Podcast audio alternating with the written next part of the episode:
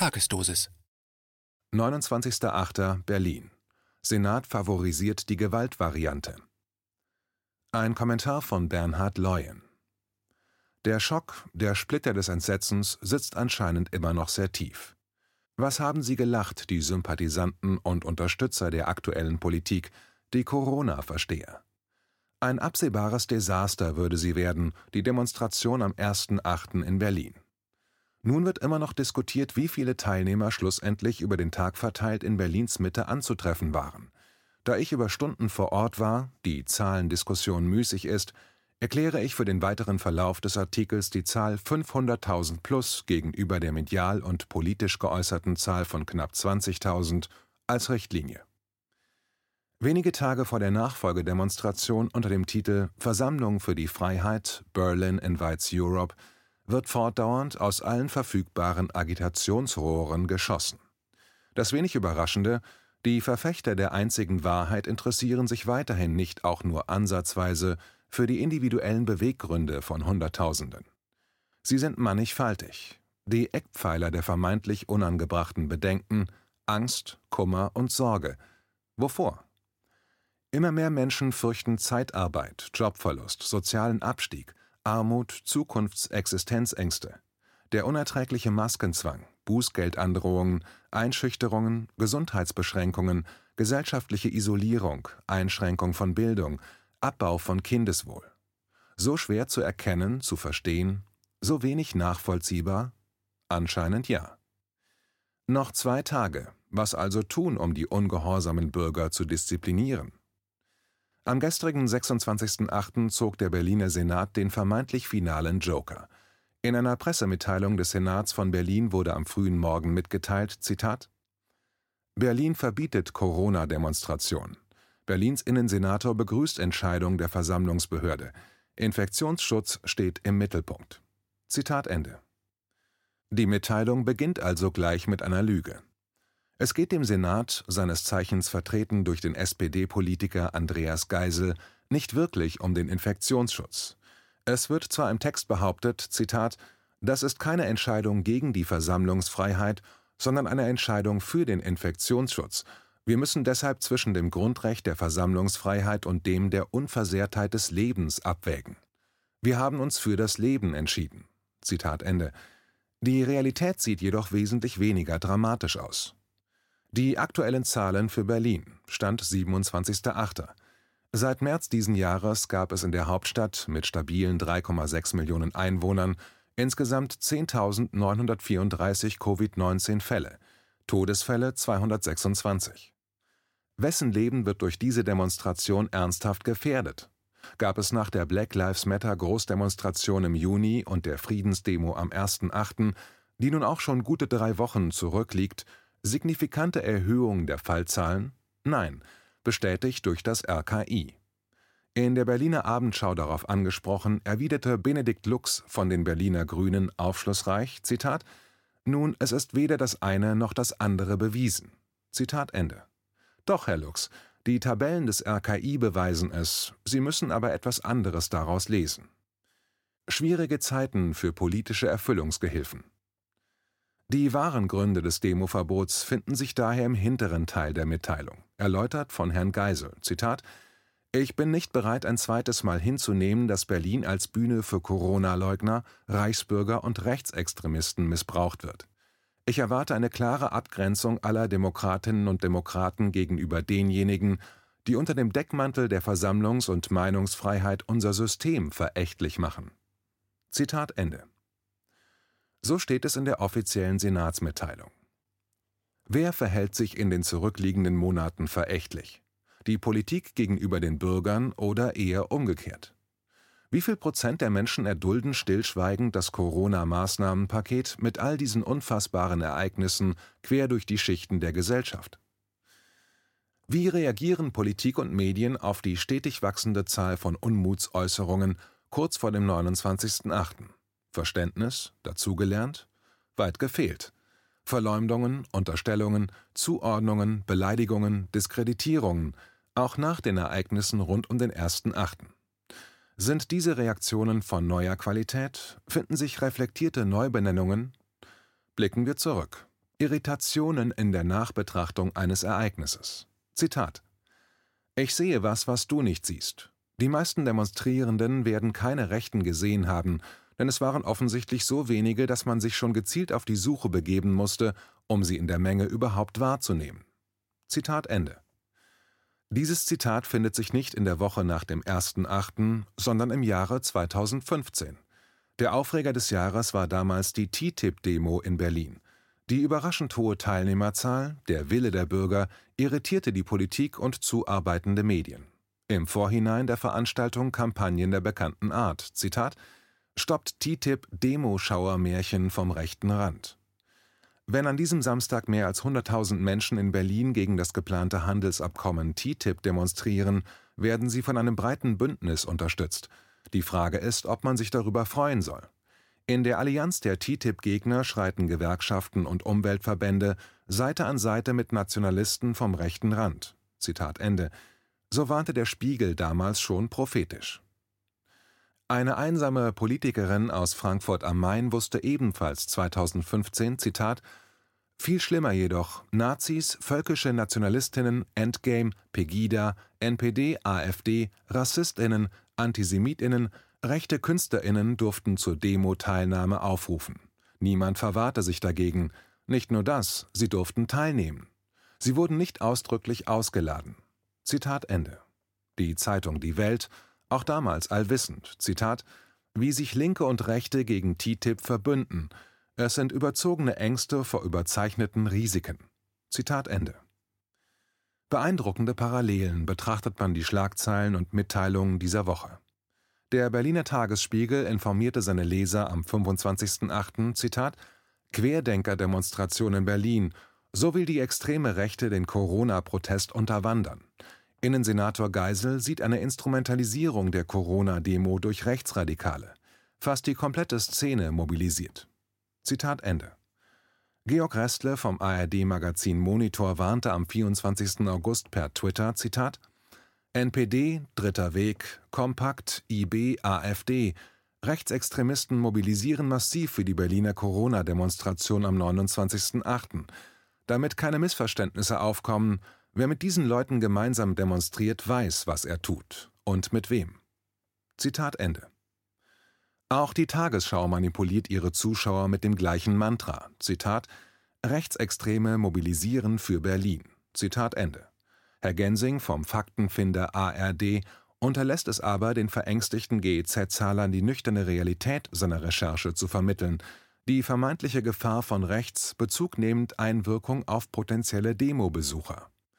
Ja, es gibt die Gruppierung Der Dritte Weg mit unheimlichen 580 Mitgliedern bundesweit. Zur Landtagswahl in Sachsen 2019 verweigerte der Landeswahlausschuss dem Dritten Weg die Anerkennung als Partei und damit die Zulassung zur Wahl. Die böse NPD, ein Gewächs der Nachkriegsbundesrepublik, aktuell mit immens einflussreichen 3600 Mitgliedern, dümpelt bei Wahlergebnissen um 0,5 Prozent, Tendenz Null herum. Wie viel Prozent von zu erwartenden Hunderttausenden am 29.08. sollen sie zu ihren Zwecken motiviert haben? Irgendetwas von diesen zwielichtigen NPD-Gestalten in den letzten Monaten gehört? Im Jahre 2015 finden sich Erklärungen für die unregelmäßige Wahrnehmung in der Öffentlichkeit. Zitat Elf V-Leute waren einem Medienbericht zufolge in der NPD-Spitze installiert bevor die Bundesländer einen zweiten Verbotsantrag gegen die rechtsextreme Partei stellten.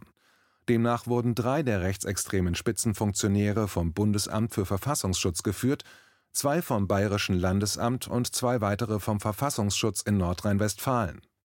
Vier weitere V-Leute hatten die Verfassungsschutzbehörden einzelner Bundesländer platziert. Alle V-Leute in Führungsebenen seien abgeschaltet worden. Zitat Ende.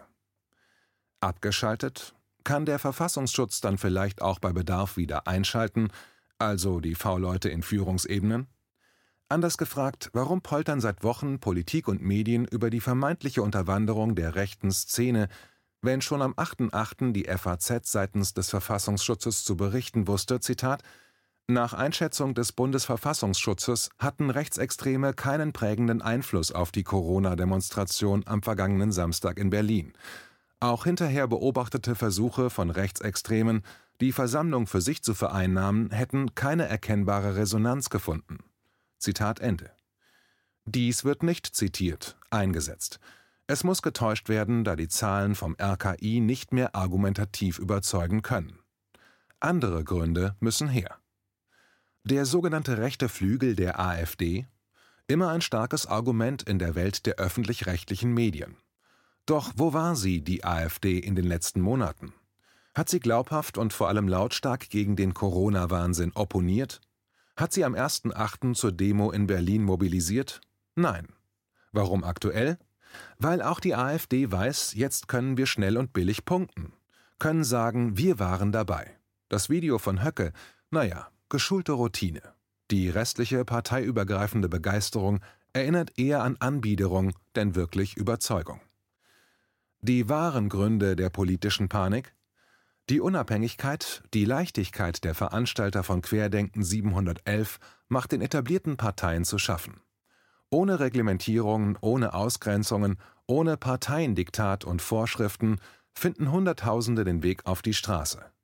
Könnten darin die Gründe des Erfolgs liegen, Genossen der Partei Die Linke? Diese versagen beim Blick auf die aktuellen Sorgen der Bürger so kolossal, dass es schon beeindruckt.